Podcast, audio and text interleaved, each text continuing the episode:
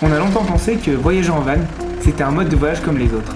Et c'est quand on est parti faire notre tour d'Europe que notre vision sur la van life a bien changé. Comment tu as découvert la van life? Ta meilleure anecdote de voyage? Ton spot préféré? Ta plus grosse galère? Des conseils à donner? Dans cette première saison de podcast, nous recevrons des vanlifers inspirants qui nous partageront leurs histoires. Et si tu veux en savoir plus sur notre aventure, rejoins-nous sur notre Instagram, step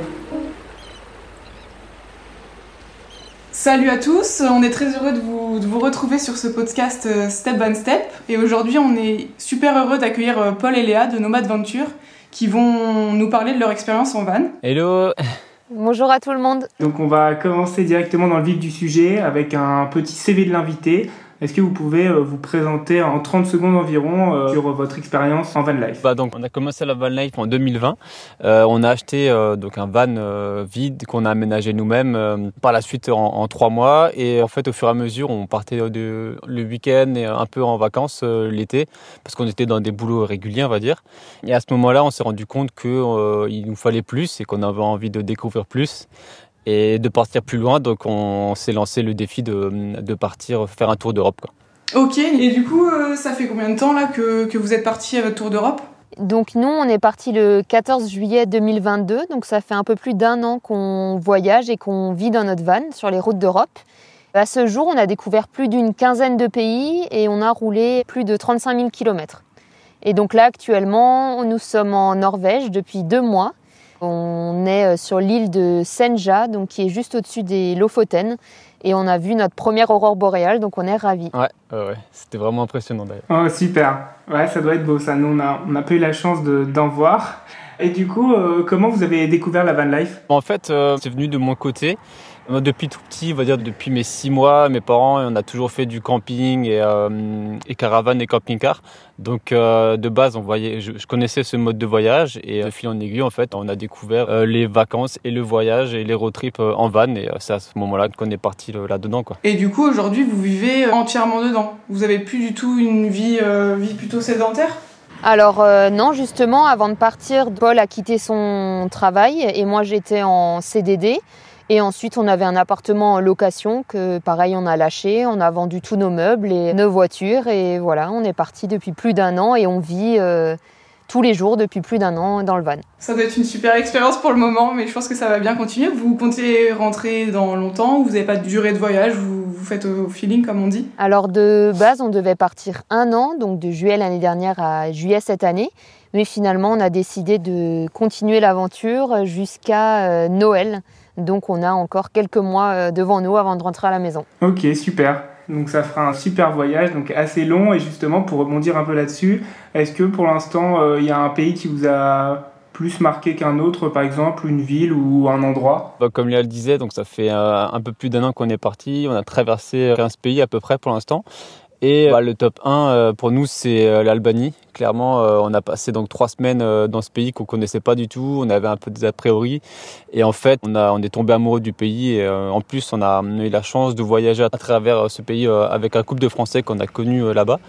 Donc je pense que le pays qui était tellement différent, le fait de voyager avec un nouveau, de nouvelles personnes, avec un couple qui maintenant c'est devenu des amis, ça a fait en sorte que bah, l'expérience soit vraiment incroyable. Et c'est pour ça que c'est notre premier, enfin c'est notre coup de cœur en fait. Ok, ouais, c'était un peu le, du coup le combo. Euh, avoir un, super pays et des beaux paysages et en plus de ça faire des super rencontres. C'est ça, ouais, c'est ça tout à fait. Ouais. ouais. Nous on est passé en Albanie, mais du coup c'était sur notre route, c'était pas forcément un pays qu'on avait planifié.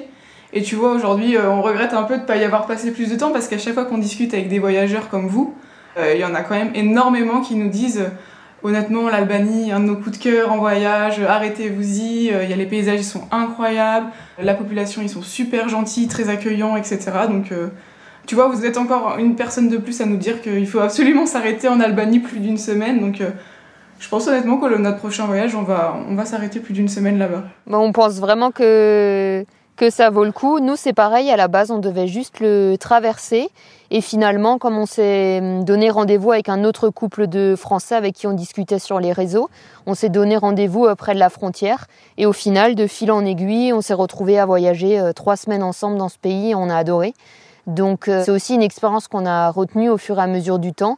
C'est vraiment quand on arrive dans un pays avec le moins d'attentes possible, on est souvent le plus émerveillé mmh. et donc ça s'avère encore vrai aujourd'hui. Tu dis que tu t'étais donné rendez-vous avec, avec des Français qui voyagent en van et que vous étiez donné rendez-vous par le biais des réseaux sociaux. Ça vous arrive souvent du coup de rencontrer des personnes comme ça qui voyagent en van ou qui ont un compte Instagram, un blog, etc. Alors euh, là, c'était la première fois que ça nous était arrivé et on était déjà sur la route depuis 3-4 euh, mois. Mais sinon, euh, en général, c'est vraiment sur les spots le soir qu'on voit d'autres vannes et qu'on rencontre d'autres personnes. Mais généralement, peu de fois, c'est à travers les réseaux sociaux. C'est vraiment au feeling, au fur et à mesure de nos visites, de nos activités, des randos. Quand tu vois qu'il y a un couple, ou un couple ou des personnes que vous suivez sur les réseaux sociaux qui sont à peu près au même endroit que vous, c'est l'occasion justement de se rencontrer. Aussi, aussi, ça c'est vrai que euh, au final on est beaucoup à faire le même itinéraire car on est beaucoup à vouloir suivre le soleil. Et donc cet été c'est vrai qu'il y avait énormément de monde en Scandinavie, beaucoup de Français. Et donc on en a rencontré vraiment beaucoup et on a passé euh, des jours voire des semaines à se retrouver à trois ou quatre vannes au même spot le soir. Et on a vraiment adoré cette ambiance. Donc c'est aussi une chouette expérience de rencontrer d'autres personnes qui viennent d'autres villes en France, d'autres milieux et, euh, et d'avoir une passion commune. Et en fait, euh, on remarque qu'avec cette passion commune qui est euh, le van et l'aventure, on passe vraiment un chouette moment. Qui sont français, j'imagine. Est-ce que vous arrivez aussi à rencontrer, parce que pour parler de notre expérience avec Léo, quand on arrive dans un pays comme ça en van, au début, on a forcément un petit peu de mal, entre guillemets, à s'intégrer, à comprendre un peu les coutumes et ce que les gens font dans leur pays pour justement s'intégrer plus facilement. Est-ce que vous arrivez quand même à rencontrer des locaux, leur façon de vivre, etc. en van? C'est facile ou c'est un peu compliqué? Euh, bah après, ça dépend des pays. Par exemple, euh, donc en Norvège ou même dans les pays scandinaves, euh, c'est un peu plus compliqué, on va dire, de vraiment euh, créer des liens ou discuter avec des locaux parce qu'ils sont pas très avenants, on va dire. Ils sont, euh, une fois qu'on a engagé la discussion, ils sont super sympas, ils, ils donnent plein de conseils, mais c'est pas eux qui viendront faire le premier pas, on va dire. Donc c'est que euh, ça force un peu plus aller nous vers eux. Mais dans les pays, euh, bah, par exemple du sud, hein, tous les gens ils sont super sympas. Donc euh, nous en fait on, a, on parle plusieurs langues. Enfin on a anglais, un peu d'espagnol et euh, un peu d'allemand. Du coup le contact était aussi beaucoup plus facile dans chaque pays où on passait parce que on trouvait toujours une personne qui parlait euh, une de ces trois langues et même des fois il y avait du français. Euh, donc euh, on allait volontiers vers les gens pour demander des conseils, même pour des fois juste demander l'autorisation de se poser à un endroit parce qu'ils étaient pas loin ou trouver peut-être des, des, marchés, des choses comme ça, des conseils du coup, sur la depuis un peu plus d'un an, est-ce qu'il y a un souvenir qui vous a le plus marqué? Est-ce que vous pouvez un peu nous raconter si vous avez un souvenir à un souvenir à retenir pour l'instant de, ce voyage Là, c'est vrai qu'on a eu une belle expérience en Norvège euh, il y a, a peut-être deux semaines, un peu plus bas euh, dans les alentours de Bergen. En fait, on, voyageait avec euh, un couple d'amis aussi. Et le soir, on est arrivé, donc un peu comme tous les jours, on arrive sur le spot, on commençait un peu à explorer autour. Et bah, en Norvège, on pêche beaucoup. Donc, du coup, on s'est tous motivés. On est allé commencer avec les cannes à pêche pour aller pêcher. Et on arrive à une marina. Et sur cette marina, donc a un, un, chien assez grand qui arrive vers nous, qui était super sympa. Et en fait, une amie à nous, euh, elle dit comme ça en français, ah le chien il est, il est vraiment euh, très très grand. Et en fait, le maître était pas loin et il a répondu, le maître lui aussi il parle français. Et en fait, le premier contact s'est fait comme ça et de fil en aiguille, il nous a dit bah demain matin je vous emmène pêcher. Il nous a fait vraiment découvrir sa vie euh, en Norvège parce qu'il habite ici depuis maintenant six ans. Et en fait, on a, on a découvert plein de choses sur la façon de vivre à la norvégienne, comment lui, il a découvert ça. Enfin, c'était, euh, on va dire, un, partage vraiment assez intense. Donc, c'était vraiment euh, une belle expérience en tout cas. Ouais, c'est super. Enfin, nous aussi, c'est ce qu'on a beaucoup apprécié avec Léo, c'est quand justement on arrive à, comprendre les modes de vie des populations, quand on arrive à justement tisser un lien avec les personnes qui habitent soit la ville, soit le pays, soit le, le village, et justement comprendre beaucoup plus de choses finalement sur la façon de vivre euh, des populations. Enfin, c'est aussi pour ça que, que oui, tu, tu voyages. C'est pour ça que le voyage vous apporte euh, énormément dans le fait voilà, de, de découvrir aussi des gens qui sont différents. Maintenant, on va passer aux choses un peu moins drôles. Est-ce que vous avez une grosse galère qui vous est arrivée depuis le début de votre voyage? J'en ai une qui me vient en, tête. Euh, donc, on était en Grèce, euh, juste à côté du canal de Corinthe. Il avait plu un peu deux, trois jours avant et euh, on décide d'aller à un spot euh, nature comme on le fait tout le temps parce que c'est ce qu'on préfère faire. Et euh, on arrive sur la route qui se transforme un peu en piste. Et en fait, au bout de 2-3 mètres, ça commence, la piste commence à descendre légèrement. Et en fait, moi, je commence à sentir les pneus ouais, à l'avant qui commencent à glisser qu'on décide quand même de faire un ou deux mètres de plus. Et en fait, c'était les deux mètres de trop. Plus moyen de revenir en arrière parce que bah, les pneus qui commençaient à être bourrés de, boue, parce que c'était comme de la glaise un peu qui se mettait partout en fait. Et c'était pas une bonne, euh, bonne expérience. Mais du coup, euh, on a essayé de faire demi-tour. On a, commencé à s'imaginer, on va chercher quelqu'un, un village à côté. Enfin, c'est là, on était mieux nulle part. Il n'y avait pas de réseau. Pleine nuit En pleine nuit, parce que c'était vers 18h et euh, on était en, Grèce en hiver, donc il faisait nuit tôt. Et en fait, on s'est dit, bah, foutu pour foutu, euh, on a quand même pris le risque, on a avancé. Et heureusement pour nous, de l'autre côté, il n'y avait plus autant de boue et on a pu s'en sortir. Mm. Mais euh, sous le moment, on a tenté plein de choses et en fait, euh, on s'est dit à chaque fois, on se fait avoir pour accéder à un spot. J'ai l'impression, quand vous, en vous écoutant, que qu'on se retrouve avec Léo un an et demi en arrière et qu'on a vécu clairement les mêmes galères que vous, quoi. ouais. je pense que c'est des galères un peu communes au final, donc c'est sympa de les partager, mais euh, je pense à force, bah, on apprend de nos erreurs et c'est ça aussi qui nous fait grandir, donc c'est cool, c'est une bonne expérience. Quoi, Puis après, on est plus prudent, on, fait, on, connaît les petits défauts du van sur certains endroits, et après, on fait attention et on sait parfaitement où se placer, et puis après, avec l'expérience, entre guillemets, hein, on ressent les spots, on va dire. Enfin, nous, c'est ce que. C'est comme ça qu'on le sent aussi. Après, à la fin, on sait, ok, ici c'est ok, ici, non, il va y avoir une galère, euh, ici, ah, ça peut être cool et tout. Donc euh, nous, c'était un peu au feeling aussi avec les spots. Mais il nous en est arrivé aussi des belles. ouais, j'imagine. ça fait partie du voyage après. Ouais. Pour changer tout à fait de sujet, mais si on parle du véhicule, euh, vous avez écrit un livre euh, il n'y a pas si longtemps que ça, donc Aménager son van sans se ruiner, en mars dernier, il me semble. C'est ça. Est-ce que vous pouvez nous en parler un petit peu? Parce que je pense que une majorité des personnes qui vont écouter le podcast, ils sont aussi là pour se renseigner, tu vois, sur l'aménagement du van, le budget, les conseils, le type du véhicule. Si tu devais le résumer en quelques phrases, euh, qu'est-ce que tu dirais? Quel est le meilleur conseil selon vous pour des personnes qui souhaitent aménager un van, commencer l'aventure euh, et qui s'y connaissent pas forcément? Ok, juste avant de partir, en fait, on a été contacté par une maison d'édition sur Paris pour écrire un guide sur euh, l'aménagement de van. Nous, on n'avait jamais écrit de livre, et on a dit bon bah pourquoi pas, euh, on adore les challenges et en plus euh, dans l'univers du véhicule aménagé, donc on a dit oui.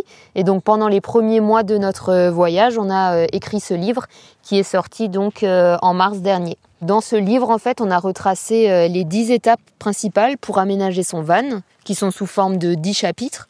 Et donc, il y a l'électricité, le gaz, l'eau, l'homologation, etc., etc. Et donc par rapport aux conseils qu'on pourrait donner pour euh, pour aménager son van, je dirais surtout en fait déjà de marquer euh, noir sur blanc euh, quels sont vraiment nos besoins primaires, nos besoins premiers. Et en fait, en fonction de nos besoins et de nos envies, après, on pourra réfléchir à quel type de véhicule on a besoin ou on aimerait avoir, et ensuite réfléchir à son aménagement. Mais en fait, il faut déjà se poser des questions assez simples. Est-ce que j'ai envie de tenir debout dans mon van? Est-ce que je veux une douche intérieure? Est-ce que je veux euh, faire mon lit tous les matins ou est-ce que je veux un lit fixe? Et en fait, des questions assez basiques, mais avec ces questions, ça nous permet déjà de faire un, gros gros tri. Et en fait, cette étape de réflexion, je dirais que c'est euh, déjà une grosse étape dans l'aménagement d'un van. Et ensuite, je pense qu'il y a beaucoup d'informations aujourd'hui, que ce soit avec des livres, des vidéos sur YouTube, des articles de blog. Euh, je pense qu'il y a beaucoup, beaucoup d'informations. Et donc, la personne qui veut construire son van peut déjà se renseigner sur toutes ces sources d'informations. Et ensuite, il y a aussi des salons du véhicule aménagé aussi, où on peut aller visiter d'autres vannes pour se rendre compte aussi réellement de comment ça peut rendre en fonction du gabarit du véhicule qu'on veut. Mais en tout cas, aujourd'hui, je pense qu'il y a beaucoup de sources d'informations qui peuvent permettre euh, d'aider les, futurs aménageurs. Ouais, bah oui, c'est sûr. Oui, oui. Après, euh, construire son van, c'est quand même partir dans un chantier quand même qui est assez conséquent. Si on parle de votre van, vous avez mis combien de temps euh, à le construire? Alors nous, on a mis euh, trois mois, que les week-ends, parce qu'on travaillait donc euh, la semaine. C'est assez rapide au final. Après, c'est vrai qu'on a fait que ça. C'était pendant le deuxième confinement en 2020. Donc euh, on était bloqué et donc on s'est consacré qu'à ça. Après, c'est vrai qu'il y a des personnes qui mettre plus de temps, d'autres qui en mettent moins, mais je veux dire tout dépend de ce qu'on veut aussi mettre dans son van. Et par rapport à l'aménagement en, soi, cette année, on a fait le salon du van euh, à Brissac, le Camper Van Weekend, pour présenter le van. Et on a vu beaucoup de personnes qui venaient et qui avaient peur en fait de se lancer. Mais vraiment une, une peur parce que oui, euh, je vais mettre du gaz, de l'électricité dans un véhicule, comment faire, etc. Je suis pas bricolo. Et donc moi, ce que je leur ai dit, c'est aussi que sur certaines tâches, ces personnes peuvent s'aider. Aujourd'hui, il y a beaucoup d'artisans, de, de, petites entreprises qui font des choses très précises sur des vannes qui peuvent aider la personne à faire son installation électrique, qui peut l'aider à poser son chauffage, qui peut l'aider sur des petits plans euh, sur l'électricité, le gaz, l'eau, et en fait la personne peut après construire ses meubles et construire le reste, mais elle peut bien sûr se faire aider par euh, d'autres entreprises si elle a peur de faire l'électricité dans son van. Et justement, euh, pour rebondir, vous, vous avez été accompagné sur ce projet-là, vous avez justement sur l'aménagement, vous avez tout fait que tous les deux? Alors euh, nous, on a été accompagnés par euh, mon papa qui est bricolo, donc on était euh, tous les trois. Sinon, après, on n'a pas demandé de, l'aide à d'autres entreprises, on a réussi à tout faire à trois. Paul avait fait des, des études en électrotechnique, donc il avait déjà des notions d'électricité qui l'ont beaucoup aidé, car j'avoue, moi, je comprends pas grand-chose à ça. Et après, pour le reste, on n'était pas plus bricolo que ça, mais on s'est euh, on s'est tellement renseigné, on a regardé des centaines d'heures de vidéos, on a lu tellement d'articles et, et après on s'est simplement lancé. Euh, des fois euh, ça fonctionnait pas comme on voulait, on n'y arrivait pas et puis on recommençait. Et aujourd'hui voilà, si on regarde notre van, il n'est pas parfait, on voudrait encore changer des choses, mais j'ai envie de dire c'est comme dans une maison ou dans tout autre projet d'aménagement quoi. Je veux dire, il y a toujours des remises en question, euh, c'est comme ça. Donc globalement, si je fais un résumé, on n'est pas obligé d'être super bricoleur pour arriver à aménager un van Non, pas forcément, mais il mm. faut avoir de la motivation, mm. il faut avoir de la curiosité et, euh, et, comme Léa l'a dit avant, en fait, il faut pas avoir peur de se lancer. Mm. On fait tous des erreurs. Nous, quand on a fait l'aménagement, on a eu des choses qu'on a faites et qu'on a dû défaire et refaire euh, plusieurs fois parce que ça n'allait pas. Euh, en fait, faut juste pas avoir peur de se lancer et, de se louper parce que si on se loupe pas, on n'apprend pas et enfin ainsi de suite quoi. C'est vraiment un cercle. Et aujourd'hui, il y a aussi les réseaux sociaux. On peut demander, il y a des groupes sur Facebook, il y a beaucoup d'entraide. On peut demander à plein de personnes si ce qu'on a fait c'est bon ou c'est pas bon. Donc je veux dire, euh, ça c'est aussi pas mal d'avoir du, soutien, euh, même si dans notre cercle proche, cercle amical ou familial, il y a personne qui a un van. Avec les réseaux aujourd'hui, je pense qu'on peut aussi avoir beaucoup d'aide et de, réponses à nos questions. Dernière question pour les personnes qui nous écoutent, je pense que c'est une question que la plupart des gens aimeraient poser c'est est-ce que vous avez une idée du budget si on veut aménager un van, une grande fourchette, hein, quel est le budget qu'il faut prévoir pour avoir un van? Aménagé main Pour parler de chiffres, nous en fait euh, on a eu la chance de le faire euh, avant euh, un peu l'explosion des matériaux, des véhicules d'occasion aussi. mais nous du coup comme on l'a acheté en 2020, on a payé le véhicule de 12 500 et on a mis, on voulait pas dépasser la valeur, du véhicule en aménagement. Donc du coup, on a, entre 20, ouais, 24 et 25 000 avec euh, l'homologation. Mais c'est vrai qu'on est conscient que maintenant, euh, pour avoir un, véhicule euh, avec pas trop de kilomètres, en, bon état, c'est plus cher. De base, les matériaux ont aussi augmenté. Donc, je pense que c'est toujours faisable, mais il faut peut-être faire plus attention, voir vers de l'occasion. Mais entre 25 et 30 000 avec, on va dire, tout l'équipement, du confort. Il y aura du confort, hein, en tout cas. Donc ça, c'est à voir, quoi dans, ces eaux-là en tout cas, 25 et 30, je pense. Après, il y a des personnes qui ont des petits véhicules et qui ont 3000 euh, ou 5000 euros et qui arrivent à se faire des très beaux vannes qui correspondent à leurs besoins. Donc je pense que le, le chiffre va vraiment dépendre euh, déjà de la taille du véhicule et ce qu'on veut mettre à l'intérieur. Si la personne ne veut pas forcément euh, de frigo, elle ne veut pas de douche, de toilette, etc., d'installation électrique euh, poussée, elle peut très bien arriver à faire un van pour 3000 à 5000 euros en, en faisant juste ses meubles, etc. Mais après, c'est vrai que maintenant, sur des gabarits classiques, c'est vrai qu'on est plutôt à du, on va dire, entre 10 et 20 euh, 000 euros juste pour l'aménagement, sans le, sans le véhicule. Quoi. Ah bah effectivement, bah, on ne connaissait pas. Ouais, bah merci, pour, euh, merci pour le partage. Et du coup, euh, ça a fait la transition du coup sur la, la, végétalisation de votre alimentation. On va parler plus d'écologie maintenant et d'écologie dans le voyage.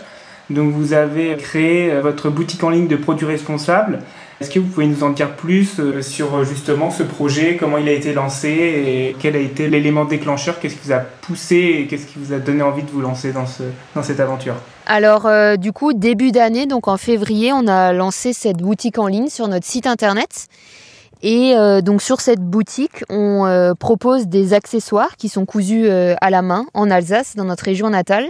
Et donc ce sont des accessoires d'hygiène. Et donc dessus, on peut trouver des cotons démaquillants lavables, des pochettes à savon et à shampoing solide, des étuis à brosse à dents par exemple. Et du coup, on a voulu en fait développer cette boutique en ligne car au fur et à mesure de notre euh, voyage, on avait souvent des questions sur euh, les produits qu'on utilisait. Car avant de partir, on tendait vraiment vers une consommation euh, locale dans des épiceries vrac moi, j'avais une, petite machine à coudre et c'est vrai que je cousais mes petits, euh, mes petits cotons euh, lavables, etc. Et du coup, on a euh, emmener tous ces produits euh, pendant le voyage et au fur et à mesure de nos rencontres, il y a beaucoup de personnes qui se demandaient ce que c'était ou qui connaissaient mais qui ne voyaient pas forcément l'utilité d'en avoir en voyage. Comme on a vu qu'il y avait euh, beaucoup d'intérêt, on a euh, lancé cette boutique début d'année pour dire et pour montrer en fait que le zéro déchet n'est pas forcément cantonné à un mode de vie sédentaire, mais peut tout à fait être possible euh, et simple en voyage. Ok, ouais, donc euh, c'est vraiment venu du coup à partir d'un besoin qui a été exprimé par euh, les jeunes que vous avez rencontrés. Donc c'est vrai que c'est super aussi de, se rendre compte et, ça reste forcément plus difficile, je pense en tout cas à, premier abord, de pouvoir adapter son mode de vie quand on est sédentaire. C'est forcément un peu plus simple pour pouvoir trier et, aussi enfin voilà euh, respecter avoir euh, une conscience écologique qui puisse euh, où on puisse consommer ce qu'on veut parce que voilà on n'est pas forcément chez soi on n'est pas forcément dans notre pays et on n'a pas forcément les mêmes magasins qu'on a près de chez nous quand on a une maison. Donc c'est vrai que c'était l'idée. Donc j'imagine que c'est quelque chose qui vous a vraiment permis aussi vous de avec vos convictions, bah voilà, essayer d'agir à votre échelle sur ces thématiques-là. Oui, on est vraiment content d'avoir lancé cette boutique. C'est vraiment euh, des produits qui nous ressemblent. En fait, on a créé le, design, les couleurs et euh, en fait, c'est donc des produits avec un motif comme une carte topographique, donc pour rappeler le voyage, comme on l'a lancé euh, en plein road trip. Et voilà, on, espère que ça va pouvoir euh, se démocratiser euh, encore plus dans le monde euh, du voyage. Ok, bah super projet en tout cas. C'est vrai que c'est super de pouvoir rencontrer des, voyageurs engagés et qui veulent aussi faire bouger les choses parce que souvent on peut voir pas mal de personnes qui sont engagées sans pour autant arriver à aller de l'avant et pouvoir essayer justement de sensibiliser d'autres voyageurs n'ont pas forcément la chance d'être confrontés à ces problématiques-là, de pouvoir les sensibiliser avec justement votre, votre site et, vos produits. C'est super. En tout cas, bravo. Si on passe à un autre sujet, du coup, votre rapport au voyage, est-ce qu'il y a un autre type de voyage que vous aimeriez tester, hormis la van life, je sais pas, le backpacking, le tour d'Europe en train, euh, un autre type de voyage qui vous anime ou vous êtes vraiment van life à 100% euh, c'est une bonne question. Du coup, euh, nous, c'est vrai que depuis qu'on est parti, même avant, on a, on a toujours fait beaucoup de randonnées, beaucoup de VTT, d'autres activités outdoor, mais la randonnée, c'est vraiment notre principale euh, passion qu'on aime faire euh, dans tous les cas. Et, en fait, bah, depuis qu'on est parti encore plus, parce que dans chaque pays, il y a des randonnées euh, magnifiques partout, et en fait, ça fait un peu son bonhomme de chemin. Ça serait peut-être un jour de faire, pourquoi pas, un, trek de plusieurs jours que ce soit en France ou en autre pays. Là, par exemple, aujourd'hui, on a fait une rando et on a rencontré des Belges qui ont traversé l'île de Senja en trek sur plusieurs jours. Donc, euh, ça donne envie en tout cas et hum, c'est des choses qu'on aimerait bien, pourquoi pas, tester. Sur plusieurs jours, on ne sait pas combien de jours, mais, mais 3, 3, 4 jours pour commencer et puis faire des GR peut-être en France. Il y, a, y, a, de quoi faire un peu partout, donc ça, c'est vrai que ça pourrait être une idée. Ok, super projet en tout cas. C'est vrai que ça permet aussi de garder en tout cas ces engagements euh, écologiques et avoir une, un mode de voyage durable. Donc c'est en accord euh, aussi avec vos valeurs, donc c'est top. J'avais justement une question à ce sujet. Euh, est-ce que c'est un peu aussi compliqué pour vous Avec le van, on est forcément amené à faire beaucoup de kilomètres à l'année. J'imagine que vous avez fait pas mal de kilomètres pour visiter des pays et donc qui dit nombre de kilomètres dit consommation d'essence et dit pollution. Comment vous arrivez justement à pouvoir limiter vos impacts et en tout cas arriver à aller de l'avant et à aussi se détacher toujours de cette empreinte carbone qui peut rendre anxieux?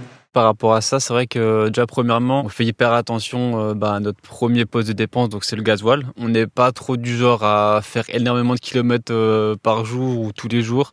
On essaie vraiment de prendre notre temps, de prendre les petites routes, vraiment de, voyager de, façon raisonnablement en termes de kilomètres pour bah, éviter bah, de, trop trop faire de kilomètres par jour et de consommer trop de gasoil. voilà, enfin, c'est vraiment de, ce, cette partie-là, c'est dans ce sens-là qu'on le voit, donc de se déplacer doucement sur des petites distances, mais toujours en avançant dans notre voyage, bien sûr, mais mais pas de, de faire 600 700 km d'un coup pour aller le plus vite possible. En fait, vraiment euh, de prendre le temps, d'aller doucement. Et euh, euh, pour nous, ça, prend, ça a du sens en tout cas. Après, tout ce qui est aussi consommation de tous les jours, comme, comme l'eau, principalement, nous, on a un système de filtration d'eau pour bah, éviter au maximum les bouteilles d'eau. parce que nous, ça a pas, pour nous, ça n'a pas de sens d'avoir des bouteilles d'eau en vanne aussi. Euh, bah, parce que ça rajoute du poids et enfin, avec un système de filtration et pour éviter le plastique aussi. Et ensuite, on a tout ce qui est consommable de, de tous les jours, hein, donc tout ce qui est éponge, euh, essuie-tout, des choses comme ça. Nous, on a tout réutilisable, euh, donc on, on, peut nettoyer tout à la machine et, euh, et voilà quoi. Nous, on a, on a ça en, tout, donc du zéro déchet. Et euh, l'autre point important, c'est euh, tous le, les produits d'hygiène. on aura, on a que des produits solides. Donc shampoing solide, euh, savon solide, euh, euh, produit vaisselle solide aussi. Donc on a, on a tout ça au, maximum. Quoi. Là, si je vais passer à un autre thème qui nous intéresse plus particulièrement, le rapport avec la communauté. Aujourd'hui, vous avez quand même un certain nombre d'abonnés sur Instagram et sur du coup les réseaux sociaux. En quoi cette communauté, pour vous, elle est importante aujourd'hui pour votre mode de vie? J'imagine, je sais pas, rôle de sensibilisation, peut-être financer quelques projets avec euh, l'achat du livre et des produits. Comment aujourd'hui vous gérez cette communauté et qu'est-ce qu'elle vous apporte au quotidien? Alors du coup, nous, quand on a construit notre van en 2020, on avait chacun notre compte euh, Instagram euh, personnel, mais on n'avait pas fait de compte vraiment sur le van et la van life. Et en fait, début 2022, donc presque plus d'un an, un an et demi après, on s'est lancé sur les réseaux et on a partagé notre aménagement et nos premiers voyages. Et du coup, on est actif depuis euh, presque deux, enfin un an et demi, on va dire maintenant.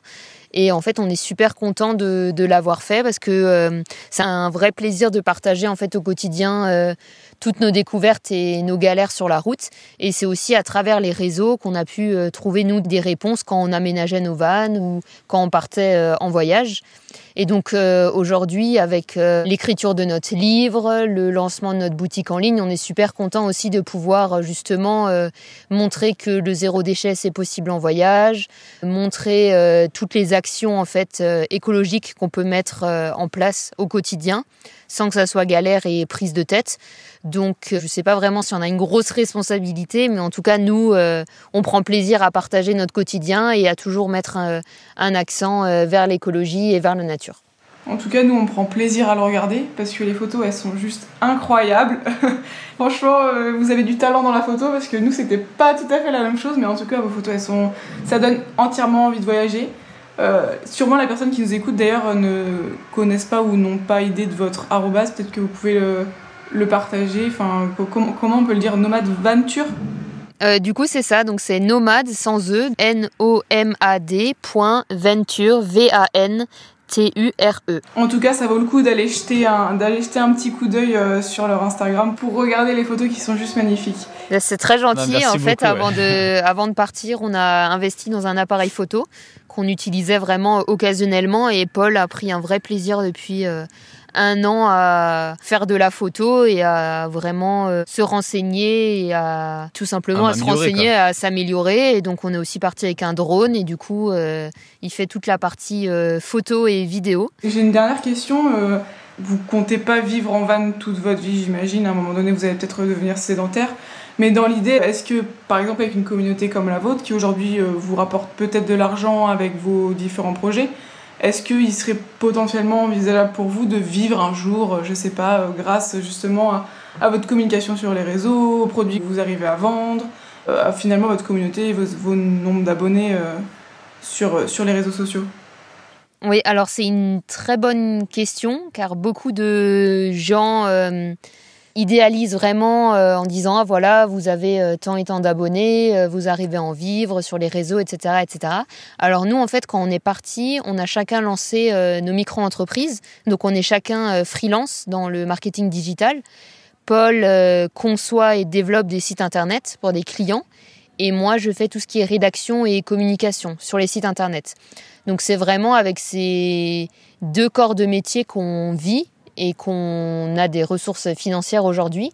Et après, au fur et à mesure du voyage, on a réussi à développer des contacts et à avoir euh, des partenariats euh, avec des marques et à, gagner aussi euh, de l'argent à travers ces partenariats. Mais c'est vraiment très ponctuel et aujourd'hui, c'est vraiment avec nos côtés freelance qu'on arrive à financer nos voyages. Voilà, ça fait quelques petits revenus de temps en temps, mais ça permet pas, en tout cas pour le moment, de vivre entièrement de, des réseaux sociaux et juste du, comment on appelle ça, de, du, de l'influence. Oui, de l'influence, oui. Après, on travaille vraiment avec deux, trois marques euh, qu'on connaît et depuis le début du voyage, donc ça fait plus d'un an, et c'est des produits qu'on utilisait avant de partir, euh, quand on partait juste les week-ends et les vacances d'été. Donc pour ça, on est euh, ravis de travailler avec des marques qui ont nos propres valeurs. Mais sinon, on n'a jamais on n'a jamais fait en sorte que l'influence, on va dire, soit notre métier principal et notre première source de revenus. Et je pense qu'aujourd'hui, euh, c'est très compliqué quand même de pouvoir gagner sa vie euh, entièrement avec l'influence. Après, c'est possible peut-être si on est moins regardant en termes de produits, de partenariats et de marques. Mais après, nous, on a vraiment fait le choix de, de rester sur nos métiers de base et pourquoi pas des fois de travailler, d'avoir des partenariats avec des entreprises euh, intéressantes et qui nous ressemblent mais voilà, par un autre rapport euh, à l'influence. Donc plus un complément euh, aujourd'hui. Et dernière question pour euh, cet épisode, est-ce que vous avez un message, un conseil ou une citation que vous aimeriez nous partager, que vous aimeriez partager à la communauté? On a un message particulier, donc c'est pour les, personnes qui, euh, qui nous écoutent. Euh, c'est que si euh, elles ont l'idée euh, qui leur trotte en tête et en fait de, partir en voyage, il faut pas avoir peur, il faut foncer. Alors au début, c'est enfin, c'est facile de le dire comme ça, mais une fois qu'on euh, commence à, faire les, premières démarches, euh, tout se facilite et au final, euh, c'est que du plaisir, c'est que du bonheur, c'est que de l'expérience. Et le voyage est formateur et ça fait grandir personnellement et professionnellement. Et en fait, nous, on conseille au maximum aux, gens qui nous écoutent ou qu'on croise ou avec qui on discute, c'est de tenter l'aventure et, voir vers où ça les mène. Donc, notre conseil, c'est de tenter l'aventure. on partage complètement ce que tu viens de dire, donc euh, super. Magnifique message de fin de podcast. et qui va encourager beaucoup de monde, je pense, et qui va aussi casser des barrières et des limites euh, que tout le monde peut se mettre. Et c'est assez normal voilà, d'avoir des peurs sur un mode de voyage qui est quand même euh, bien différent des autres, mais voilà, qui a, tout son charme. Et c'est pour ça que aussi on fait ce podcast. Donc bah, merci à, vous deux. Merci beaucoup pour l'invitation. En tout cas, c'était vraiment un plaisir. C'est notre deuxième podcast, donc on est tout nouveau, mais on a directement accepté votre invitation parce qu'on savait votre vision des choses et vos valeurs et on est super content et on espère que les personnes qui écouteront euh, oseront partir et oseront aménager leur van et surtout euh, ne pas se mettre la pression et faire en fonction de ses envies et ses besoins. Voilà. C'est ça. Merci beaucoup à vous en tout cas. C'était super de partager ces moments avec vous. et n'hésitez pas du coup à suivre euh, Nomad Venture euh, sur les réseaux sociaux. Merci à toi d'avoir écouté ce podcast et on se dit à très vite pour de nouveaux épisodes.